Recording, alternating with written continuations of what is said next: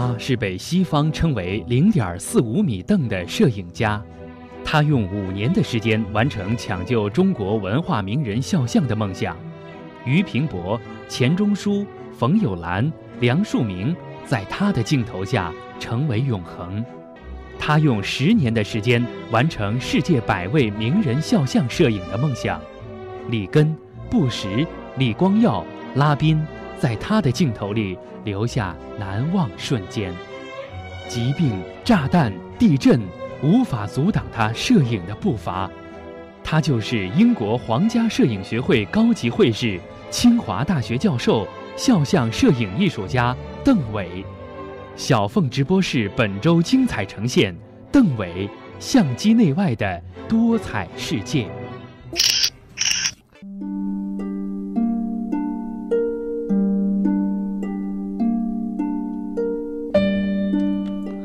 想，我能够实现最初的梦想，不过是在别人乘凉的时候，自己仍埋头登山罢了。一九九零年，已经拍摄过电影《青春记》的北京电影学院摄影系青年教师邓伟应邀赴英国讲学。在这里，他发现了自己真正的兴趣不是拍电影，而是拍照片，并且是摄影体系中难度最大的人物肖像摄影。从此，这个在伦敦的北京人彻底踏上了一条拍摄世界名人的不归路。他用辛苦打工挣来的钱，到大英图书馆去查阅名人资料，然后在英国的小邮局里坚持每年向世界上一百位世界名人发出拍摄邀请函，直到一九九一年八月十三日，新加坡内阁资政李光耀接受了他的拍摄请求。好，您正在收听的是山东电台经济频道小凤直播室，今天继续播出著名肖像摄影艺术家。邓伟访谈的下篇，为您讲述他如何拍摄李光耀、基辛格以及诺贝尔文学奖得主多丽丝·莱辛的传奇故事。当然，还有小凤直播室的老三篇，那就是邓伟先生最喜欢的书籍、电影和音乐。就是在英国的那段日子，非常的艰辛啊！就什么时候发生了转机？转机就是我拍摄了李光耀总理。好像这个李光耀先生在接受您的拍摄的时候，感觉上不是特别亲民啊。因为我曾经在面对面啊看到过您讲这一段啊，然后他只给你那么短的时间，这个最后也只给你讲了两个字，就是够了。因为我已经很感谢他了。嗯，新加坡的《海峡时报》、新加坡《联合早报》、《联合晚报》记者都采访过我。嗯，他们跟我讲，他们新加坡的记者第一没有进过总理府，第二个。没有近距离的给李光耀先生拍过照，都是在场合里面长焦距拍过。李光耀不喜欢拍照。您之前知道他不喜欢拍照吗？我知道。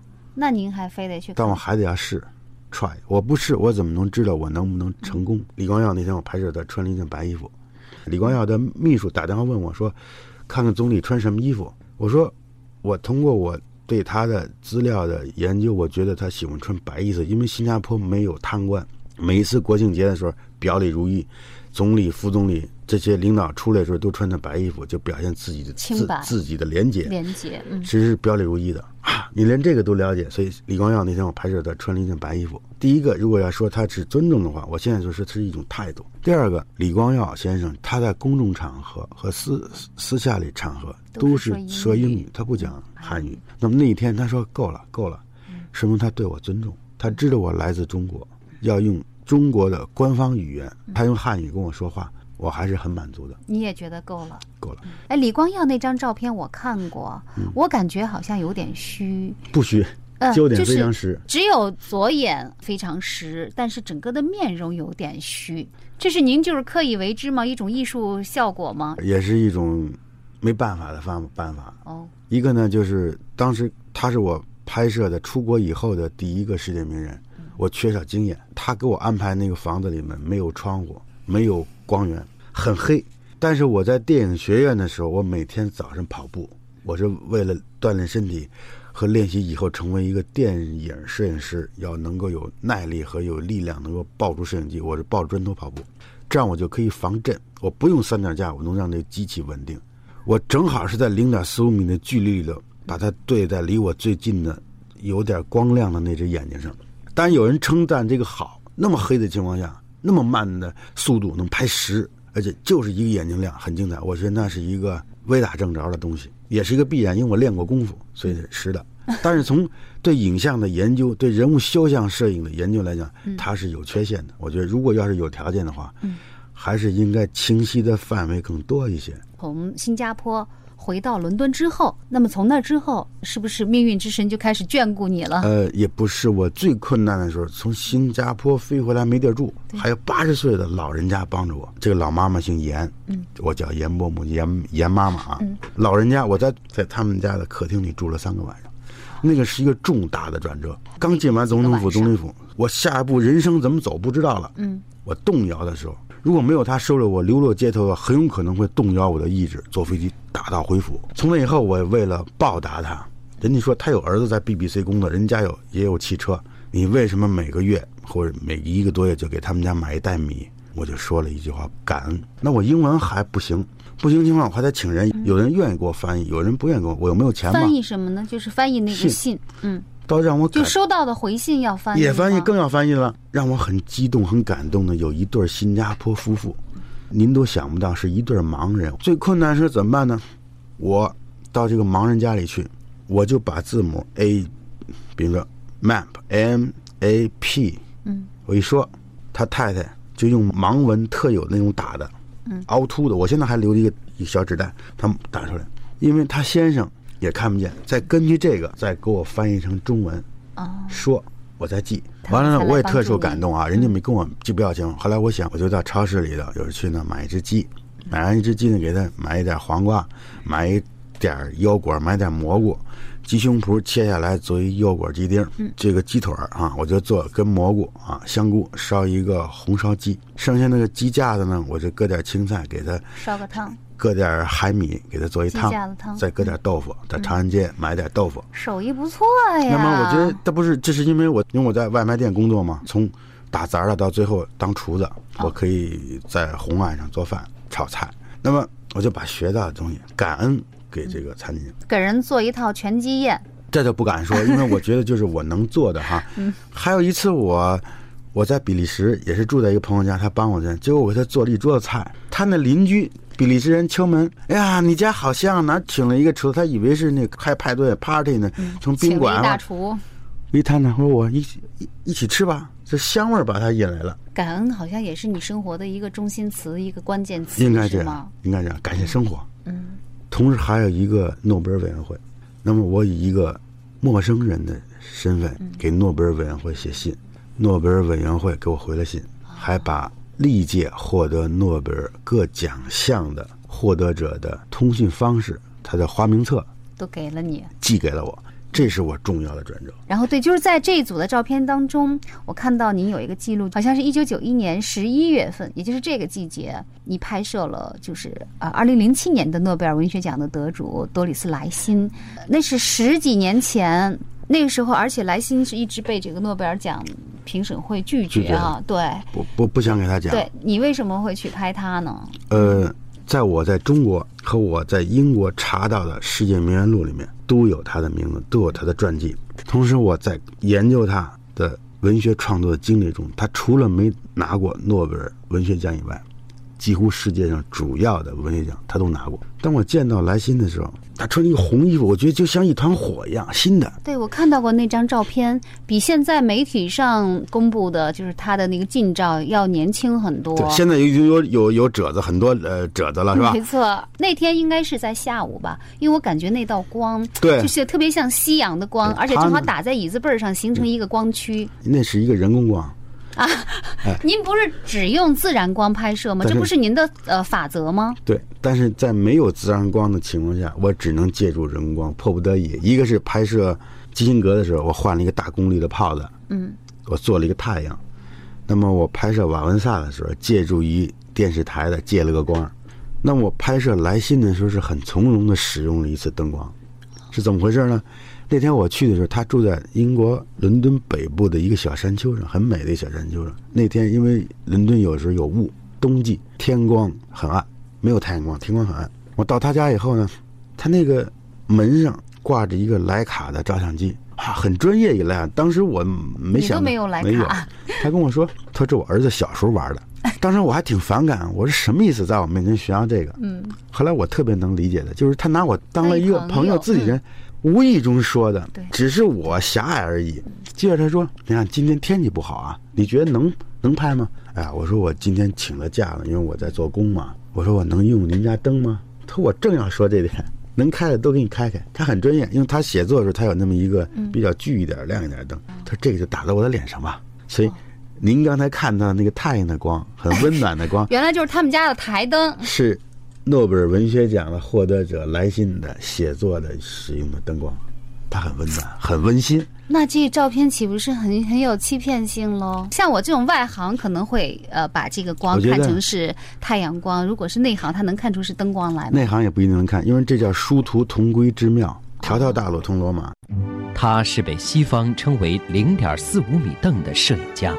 他用十年的时间完成世界百位名人肖像摄影的梦想。里根、布什、李光耀、拉宾、杨振宁在他的镜头里留下难忘瞬间。他就是英国皇家摄影学会高级会士、清华大学教授、肖像摄影艺术家邓伟。小凤直播室本周精彩呈现邓伟相机内外的多彩世界。您刚才讲到就是基辛格，嗯，好像是故意为难你，因为跟基辛格，我觉得还是一个很有缘分的，是不是两个人要斗智斗勇的那种感觉？他为什么要这样子？基辛格一直是活跃在国际。舞台上的一个政治明星，对，他也是中国的乒乓外交嘛。结束越南战争，美国跟中国恢复邦交正常化，都会出现他的。而且他是个很难对付的人，因为我曾经读过，就是世界著名的传奇女记者法拉奇采访他的一个就是完整的一个访谈录啊。那是新华出版社出的。基辛格他也研究过我，他曾经让他的办公室的人到写信到英国皇家摄影学会了解我的摄影的风格和样式。我印象很深，在纽约的第五大道最热闹的一个地方，我在选角度，我就看中了一个过道，那里面有一张老的航海地图，世界地图，上面有一个中国式的条案，还摆着很多追星哥写过的书，两个小地球仪作为那个书档，我觉得这一切道具和背景都可以烘托和说明这个人物。但是他走过来以后，嘴里丢着眼镜，他跟我说：“我不能在这拍摄。”我说：“我就在这拍摄。”我就不在这拍摄。战士跟班长发生了冲突，冲突了。我架好了机器，就是不改。就这会儿，您眼里他完全不是什么世界名人了，他就是您的一个创作的对象，是吧？不是，他是我战士，他得听我的。嗯，这时候他的秘书走过来跟我说：“邓，你别跟博士再较劲了。如果你再不动手的话，你可能就是留下的是一个遗憾。识时务者为俊杰。我等了他三年，我说好吧，实际是基因哥设计一圈呢。他说你跟我来。”带着我进了一个屋子，我一看四壁没有窗户。后来我看到他这个座椅旁边有一个落地灯，我说能不能换一个大功率的炮子来？我给你造一个太阳。桑，所以基辛格就是基辛格说好啊。他那个表情里头既有肯定，也有对我的怀疑。你能拍吗？当时我说一句 All right，我说拍完了，他腾就站起来了。我就拍了一张那张照片，他往门外头跑，我就我就抗抗，我就把门堵上，因为我我比他高。他干什么？我说博士，您可不可以对关于中国的、关于世界的、关于您个人的跟我说一句话？所以基辛格就是基辛格，脱口而出。他说在上海公报签字的那一天，是我一生中最难忘的。他一说完，我一上一让身子，腾的跳着，他就他就跳到门外头去了。零四年，我在联合国举办展览，国务院新闻办公室和联合国给我做展览的时候，开幕式，基辛格为了我的展览，从法国飞回纽约。那天晚上零下十几度，我开幕式，我还是迎出来接他。我跟他有十年没见面了。他瞪你比原来胖了不？你看我也胖了。他说他也胖，就拉着我的手。就看展览，在开幕式结束以后，我送他送到那个门口，天很冷，在他上汽车的那一刹那，他突然转过身来把我抱住了。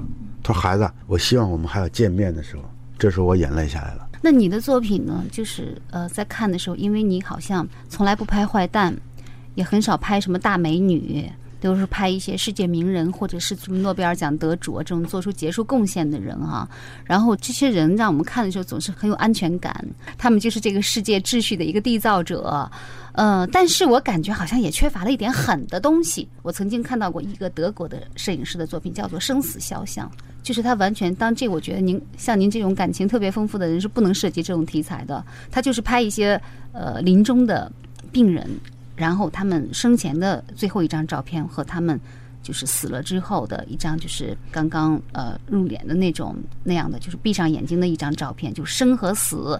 这张照片是睁着眼睛的一个活人，下一张照片就是一个闭着眼睛的死人。就像这种东西，它是特别狠、特别有冲击力的。另外，像很多什么私摄影啦，或者是什么残酷摄影了，但这种东西，您从来没想过要玩点狠的。我的展览会上也曾经有读者给我写下这样的留言：为什么在你的镜头里就没有丑恶呢？我觉得正确与谬误、黑与白只有半步之差。有一年夏天，就我刚拿起相机那一年的夏天，我看见一个老人家在推着一个车，很艰难的就是捡垃圾，一个手推车，那个车轱辘都是坏的，他头上是光头，剃的很光，吃着篦，天很热，很艰难的推车。我用那种追随摄影法，就是技巧上很慢的追随他甩着拍，后面有一辆公共汽车，动是虚的，他人实的。当我拍摄完这个照片以后，我很难过。因为我当时也没有能力让这个老爷爷能够减轻他身体的负担，我也没有能力给他点钱，或者帮他推一把，我给他点钱帮助他一下，而只是非常客观的猎奇去表现他。从那以后，我就很少在猎奇这种我无能为力去做的这种，我不想寻找一种感官这种刺激。后来我看到一个南非的新闻摄影师，他拍摄了一个行将被饿死的一个小孩儿。在挣扎，旁边有一只要吃他的鹰。他虽然那个张照片，我们不说结果，不说那个照片以后发生的结果，就像您刚才说的是开始生死界，睁眼睛到死的拍下来。我不敢想这个结果，我也知道他后来媒体讲的，但是这个摄影师最终选择了自杀，自杀了，在他获奖以后自杀了。这幅照片相当有名，引起轰动。所以我觉得，我既不保他，也不贬他。我觉得这是人生的选择，要允许多样性。但是作为我来讲，我觉得社会给了我太多的温暖，就像阳光，就是有阳光的日子，晴天总是多于阴天。那我应该把这种美好传递给更多的人。比如说，有人说叫历史的传承，温故知新，在世界各大美术馆和博物馆里面，它占主流地位的不朽的作品，传世传承的作品。雅俗共赏的作品，我们叫永恒也好，叫传承也好，都应该是一种在各个方面被人接受的，以美、规律、法则、形式传递的。嗯。当然，我不反对出现的多样性。比如，我这次到英国，在现代美术馆看到了一个大厅里面就摆了一个渔民的一个小屋，我怎么看不明白它有什么特色？地上还画了，这是一幅作品。就搬来了一个小岛上的一个小小木屋，搬来了使用过的，还要在那个地上啊啊，人家拿这个粉笔画了一些一些破烂，我百思不得其解。但是只要它存在，就是有它的价值，只是受众面的多少、传递的宽度、广度、穿透力大小，这不是我评论的，这是客观的。所以我尊重每一个作者，尊重每一幅作品，只是因为我的胃口。大小是有限的，我的眼界看东西的视角是有限的，我只能接受我能够接受的那很小的一部分。我也为此感觉到悲哀。我觉得人有时候太渺小了，时间太少了，要容纳的东西太有限了。所以我很感谢那些个勇于在不同的领域里，像您说的那些表现人，他们都是勇敢者，都应该是这个领域里面的英雄豪杰。啊，拍摄了这么多的人啊，那呃，我曾经认识一个摄影师，关于他有一个评价说，拍谁就是谁一生中最好的照片。那邓威老师，你觉得你在艺术方面的终极追求是什么？有没有想过说，拍他我就要给他拍一张他的前无古人后无来者的照片？我不敢这么想，因为摄影的偶然性很大，时间、场景、自然条件，更重要的是被摄者自身的情绪，因为他是人。所以是一个琢磨不定的东西，我不敢说这种话。那但是我可以努力去，很专注的、很投入的去做这件事。我只能做到这。冯子恺先生他曾经有一幅画叫《行百里者半九十》，我小时候看的，让我一生忘不了。他画了一个山，有很多人往那个山上爬。当快到山顶的时候，他画了一棵树，有很多人在树下乘凉休息，但是还是有人在往山上爬。我曾经想，我说那个人是我吗？我现在可以说，应该是我邓伟，因为我到现在还在往山上爬，因为我拍摄过人类第一个征服珠穆朗玛峰的人斯尔希拉里，在新西兰爬到最高的人第一个，我也拍摄过走的最远的南边地球下面的人，挪威探险家。阿纳森，但是我觉得这些都是一个可视的、可看得见的东西。一个人的追求，它是一个无穷尽的。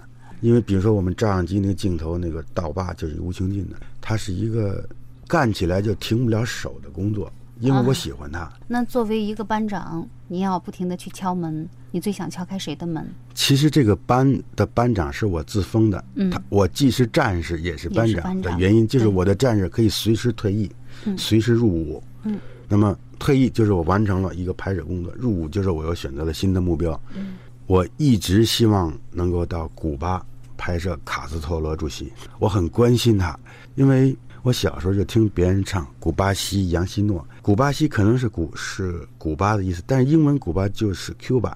这个杨希诺是什么？是不是用拉丁语还是用什么语言啊？我觉得并不重要，但是就是说我从很小的时候我对古巴有了印象，比如说我不吸烟，我觉得雪茄烟。雪茄也好，雪茄，还有什么朗姆酒，还有那种甘蔗，嗯，还有古巴的民族英雄格瓦拉，卡斯特罗，既传奇又让我感觉到有一种力量在吸引我。你会继续的继续努力，用我的方式，我相信我一定要去古巴。对。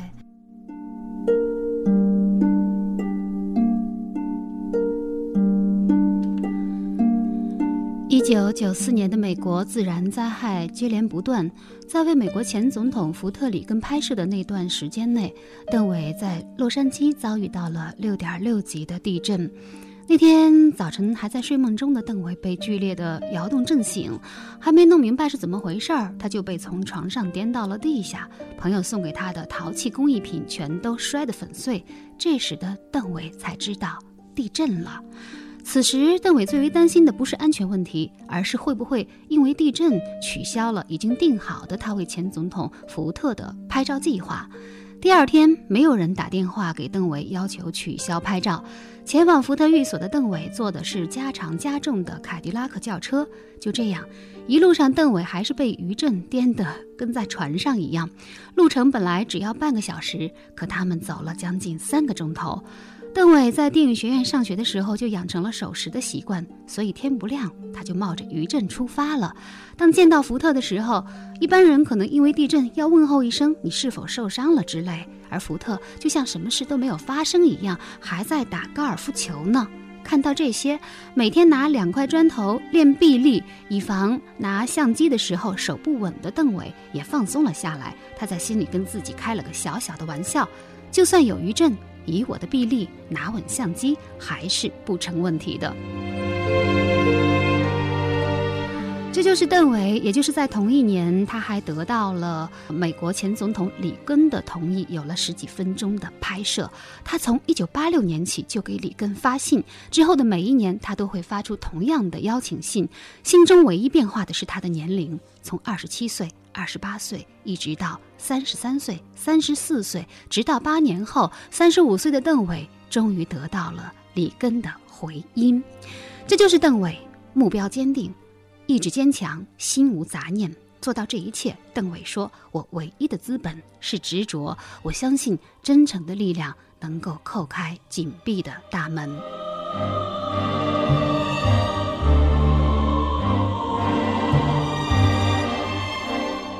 邓伟一九五九年生于北京，青少年时期曾师从画家李可染、美学家朱光潜。一九七八年考入北京电影学院摄影系，一九八二年毕业。留校任教，一九八零年至八五年完成了中国文化名人肖像摄影计划。一九九一年赴英国之后，成就了他环球拍摄世界名人的伟大计划，成为人类摄影史上的壮举。好，一段广告之后，欢迎大家继续回到小凤直播室。在世界的某个角落，总有什么能触动你的心灵。一个人，一本书。一部电影，还是一段音乐？小凤直播室，让我们共同去发现。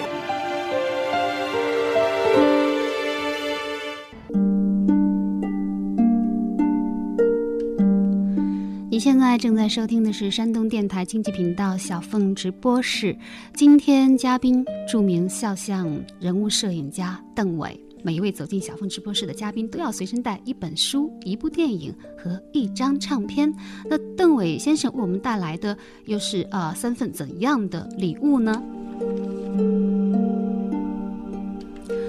翻开中国美学泰斗朱光潜先生在二三十年代所写作的这本小书《给青年的十二封信》，其中这样的一段话吸引着我。他说。摆脱不开，便是人生悲剧的起源。畏首畏尾，徘徊歧路，心境既多苦痛，而事业也不能成就。许多人的生命都是这样模模糊糊的就过去了。认定一个目标，便专心致志地向那里走，其余一切都置之度外。这是成功的秘诀，也是免除烦恼的秘诀。十五岁的邓伟就曾经抄写过这段话。当然不只是这段话，邓伟为我们所带来的这本书，就是他的师傅，也是呃中国现代美学的开拓者和奠基者朱光潜先生的这本小书《给青年的十二封信》。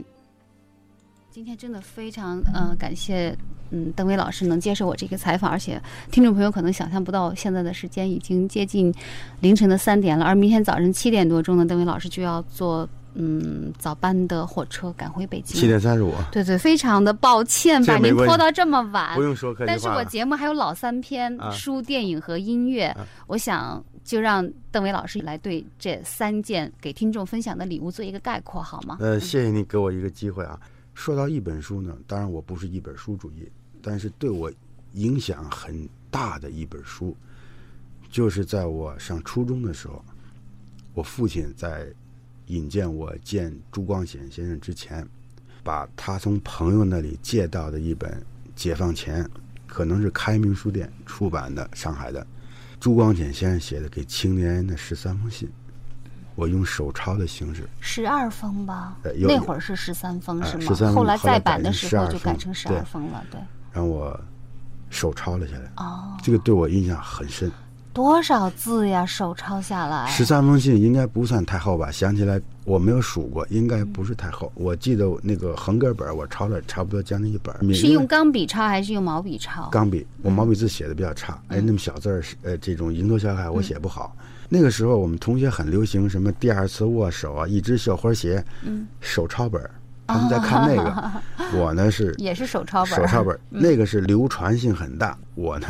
为了保护朱光潜先生，我我只是我自个儿看，因为那会儿这种书，也就是在这个时候，由于我抄了这个书，我跟朱先生见面的时候，他成为了见面礼。我父亲让我带着这本书，朱先生看完这以后呢，就允许我有时间到他家坐坐。我觉得就用这手抄本儿当敲门砖，敲开了朱先生这位美学泰斗的家门。当时我只是认为我爸给我留了一个作业，嗯。我把作业完成了。那你抄的时候痛苦吗？关键是我觉得抄书这种事儿，嗯，也是很需要这个耐力的。是有一点天生的对书的情缘。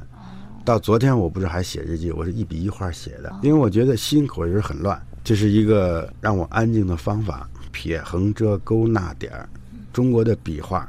就决定了字的间架的美，嗯，决定了你要慢。我每天写日记时都是写，就是给我一个舒缓的机会，给我一个休息的机会，给我一个反思和回忆的机会。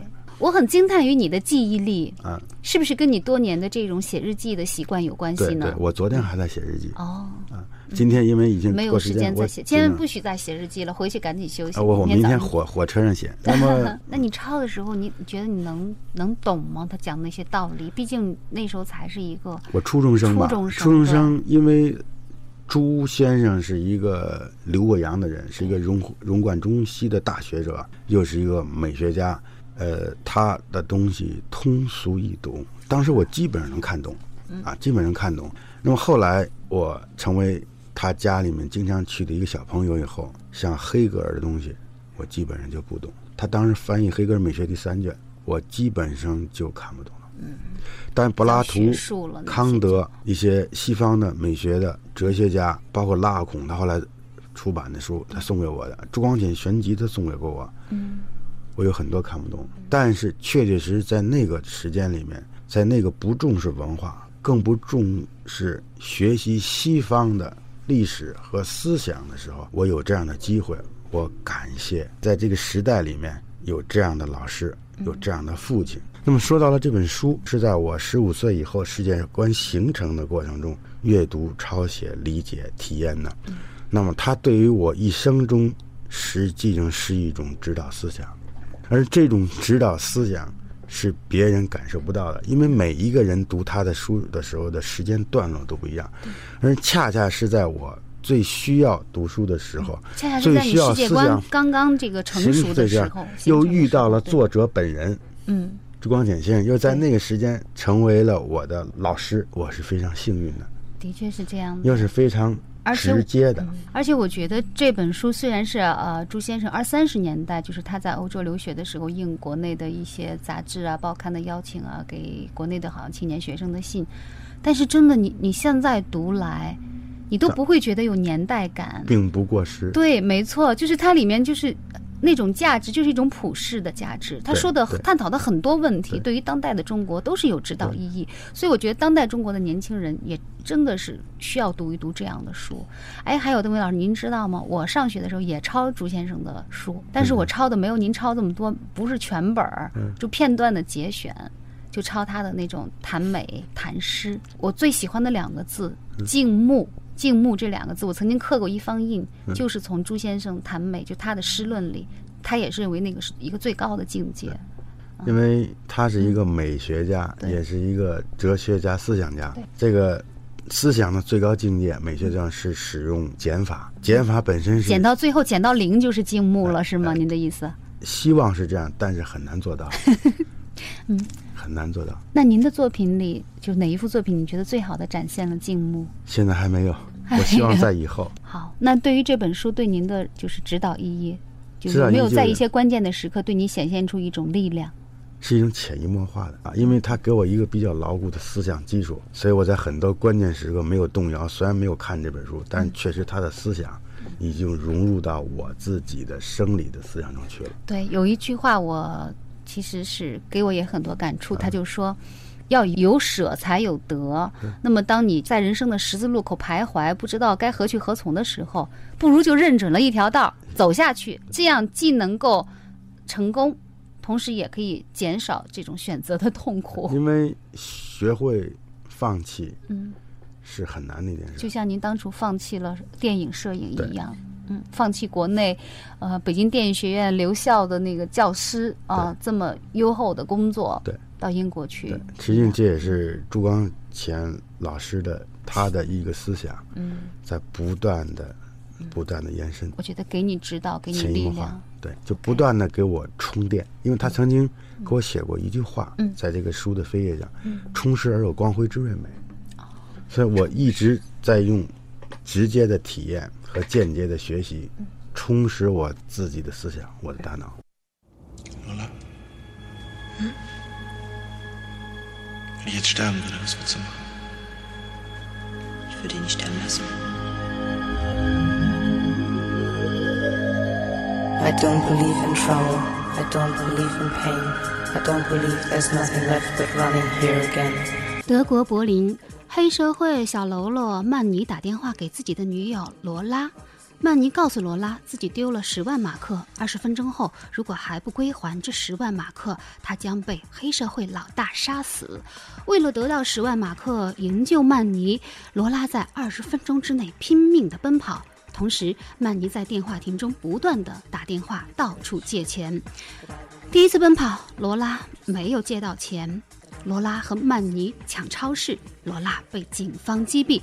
但是电影并没有结束，画面再次回到罗拉放下电话开始奔跑的那一刻。罗拉又开始跑了，第二次奔跑，他在银行抢到了钱，但是曼尼却被急救车撞死。电影到这里仍然没有结束，画面第三次回到了罗拉放下电话的那一刻，罗拉开始了第三次的奔跑。罗拉在赌场赢到了钱，曼尼找回了丢失的钱，罗拉和曼尼成为了富人。这就是德国大导演汤姆·提克威的一部非常著名的电影《急走罗拉》。电影里表现了罗拉奔跑、罗拉找钱营救曼尼的三个过程和三种结果。而这正是呃著名的呃人物肖像摄影艺术家邓伟先生我们所带来的一部电影《急走罗拉》。其实，所有喜欢玩电脑游戏的人都知道。呃，罗拉快跑，也就是《疾走罗拉》当中的主人公罗拉呢，是现在世界上最著名的电脑游戏人物，而电影。《疾走罗拉》其实就是一部电影版的《罗拉闯关》的电脑游戏。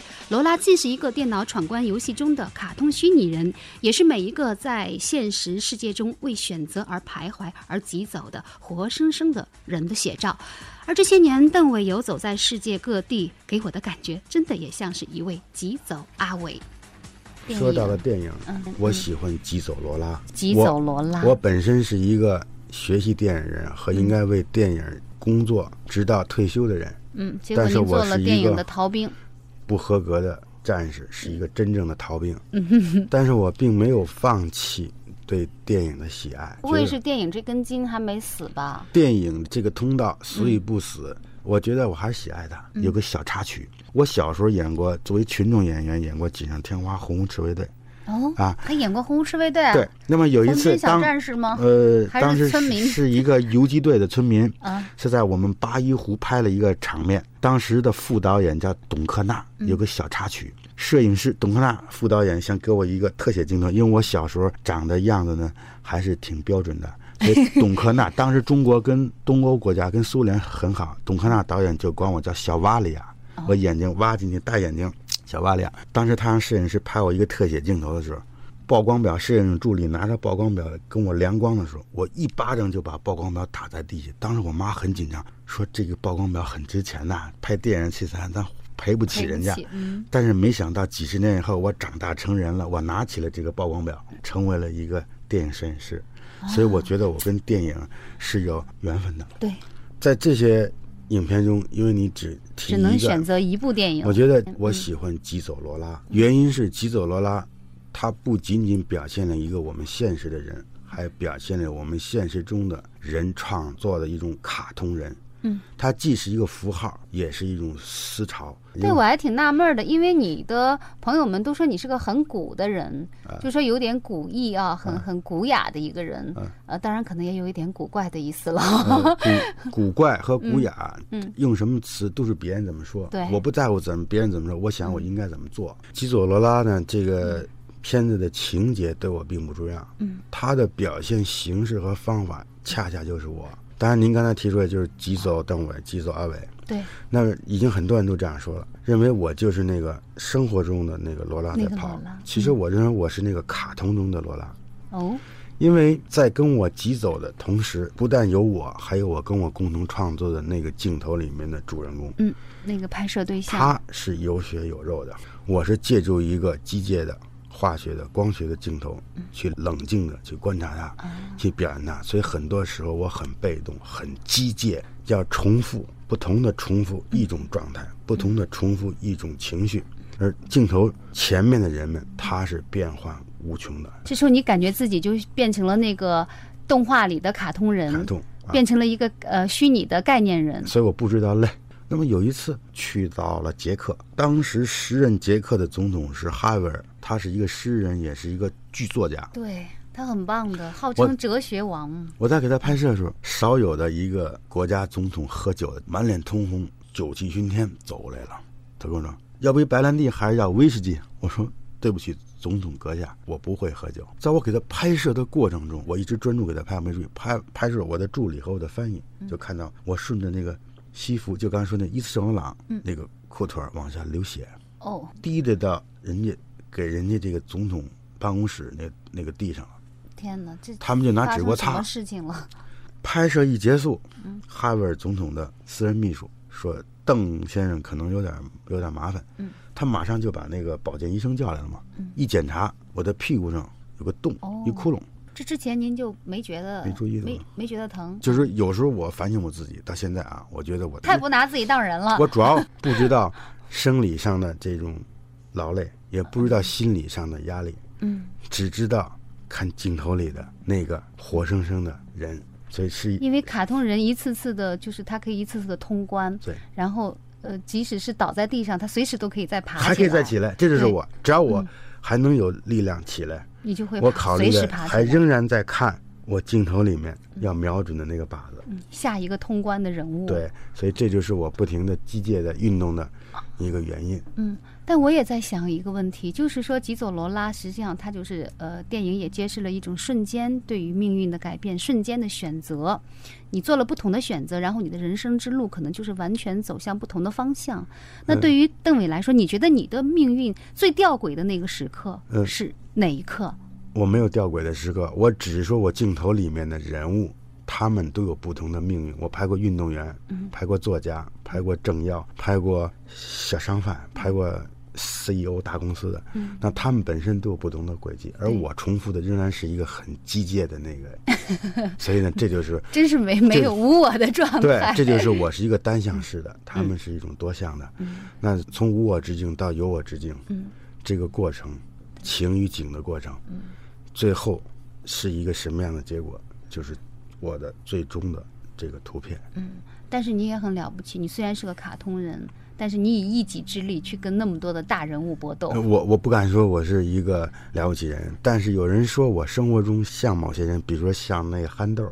嗯，有人说我在英国的时候，就有人，有的人可能知道我是一个，没有比憨豆帅多了。有的人知道我是一个职业摄影家，有的人不知道摄影，他看到我时候就觉得我像憨豆。还有人说我像电影里那个叫阿甘，阿甘正传什么？但我不管他怎么说，都是因为我是一个机械的面孔，是一个卡通的面孔。但是这个真正的罗拉，可能是我在完成了工作以后的时间。在我工作的时候是那个假设的罗拉，卡通的罗拉，卡通的罗拉，所以人都是互动的。嗯，在互动的过程中得到了一种快乐，所以人是现实的，又是生活的，嗯，既是虚幻的、虚拟的，又是想象的。人应该具备两个空间思维，才有可能发展进步。嗯，所以这个电影在形式上给了我一种人生的双重轨迹的一种思想，所以我相信我是一个。基佐罗拉里的那个，既是虚幻的、虚拟的，又是那个真正的罗拉。罗拉，嗯，jetzt sterben würde, was würdest du machen? Ich würde ihn nicht sterben lassen.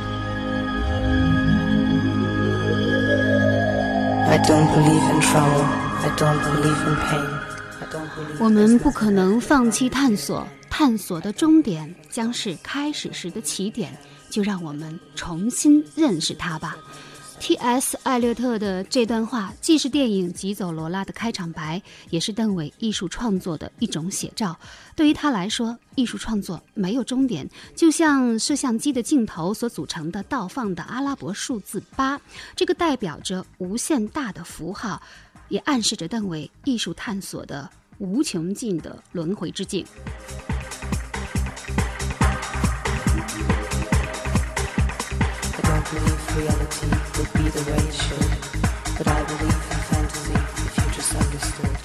你现在正在收听的是山东电台经济频道的小凤直播室，今晚嘉宾，英国皇家摄影学会高级会士、清华大学美术学院教授、著名肖像摄影艺术家邓伟。那么，邓伟先生为我们带来的又是一段怎样的音乐呢？他是被西方称为“零点四五米凳”的摄影家。他用五年的时间完成抢救中国文化名人肖像的梦想。俞平伯、钱钟书、冯友兰、梁漱溟，在他的镜头下成为永恒。他用十年的时间完成世界百位名人肖像摄影的梦想。里根、布什、李光耀、拉宾，在他的镜头里留下难忘瞬间。疾病、炸弹、地震，无法阻挡他摄影的步伐。他。就是英国皇家摄影学会高级会士、清华大学教授、肖像摄影艺术家邓伟。小凤直播室本周精彩呈现邓伟相机内外的多彩世界。关于音乐，嗯，我是一个音乐盲，是一个很大的盲区。我五音不全，我不爱唱歌，更不会跳舞。但是我喜欢梁山伯与祝英台这个小提琴曲。这是不是跟您的海外生活有没有关系呢？没有，没有关系。因为我我曾经采访过一个就是海归的教师，他说在国外的时候就是靠这支曲子来抚慰他的思乡之情。那可能是他。嗯，我听这个曲子，我没觉得他是中国的。我我我有时候看人时候，我没觉得他是中国的、外国。像这次我领颁奖的时候，我我早上皇家建筑学院。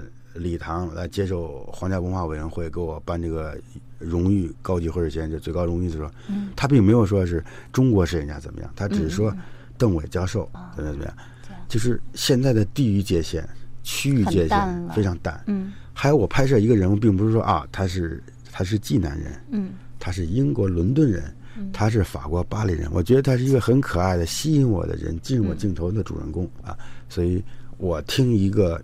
除了特别地域性强，比如苏格兰风笛手，一听音乐就想到他是苏格兰高地那个风笛手；或者一听这个《义勇军进行曲》，就想到了中国，想到了黄河。那是因为我在特定的时间里面在那个地区生活过，我从内容到形式上参与过。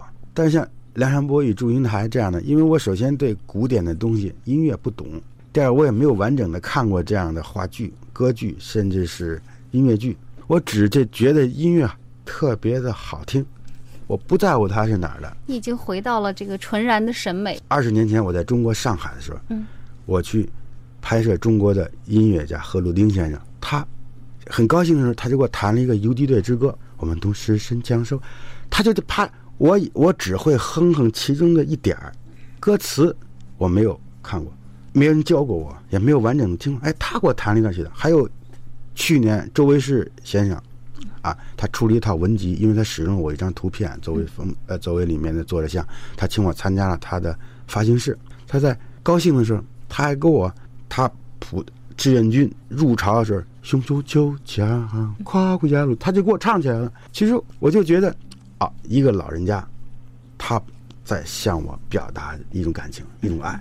只此而已，这就是我对音乐的理解。我为什么喜欢梁山伯与祝英台？因为我对这个音乐本身让我很放松，所以每当我听到这个音乐的时候，实际上是让我休息。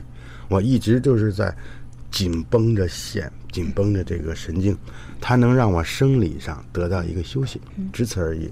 您拍照片的时候那么紧张吗？那紧张。您都拍了这么些年了，拍了这么多人了，仍然是紧张的。跟然，我前几天在北京的时候，三天前拍摄这个何振良先生的时候，您出汗了吗？北京天气挺凉的，嗯，结果出了一身汗。我那天的日记就这样写：我中午时候在一个饭店吃饭，原因就因为我出了一身汗，我怕我感冒。像我落了汗，等我到了我的住处以后，我的羊绒衫整个湿透了。为什么你都这么有经验了，而且又又是在北京拍摄，在家门口来拍，就为什么每次还那么紧张呢？这是因为我的天性和经验无关吗？跟经验是我的天性，我每一次拍摄都有一种新鲜感，所以有呃前些天啊，我有机会给。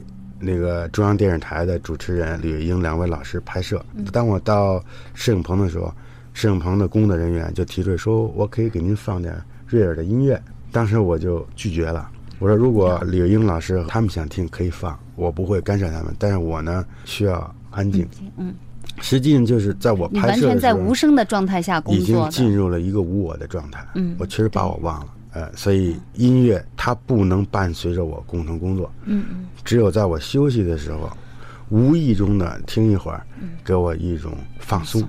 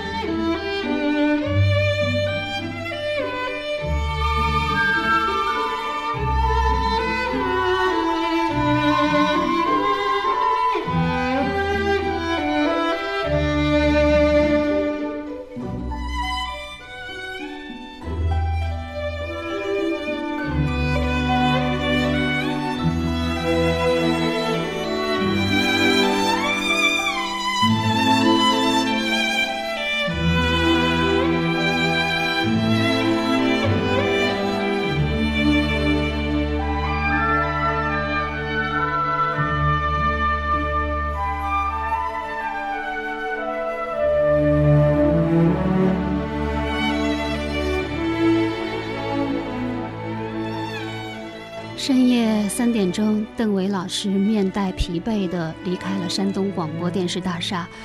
真的不想再多说什么了，就让邓伟先生在这段舒美的音乐中好好休息一下吧。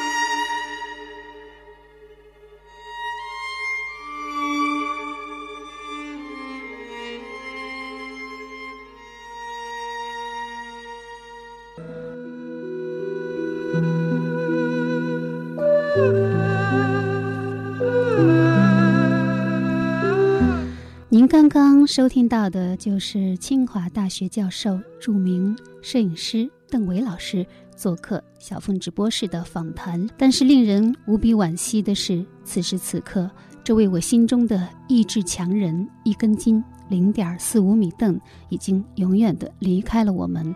就在二月三号上午，邓伟先生因病猝然辞世，年仅五十三岁。这位勇敢的班长。也许是急着去天国与他的战士们相聚吧。今天我们在这里重温邓伟老师的谈话，不仅是在重温一种传奇，而是在重温梦想、重温信念、重温一种绝不放弃、永不言败的精神。此刻，唯愿邓伟老师这位勇敢的班长已在天国和他的战士们相聚。愿天国也有摄影机。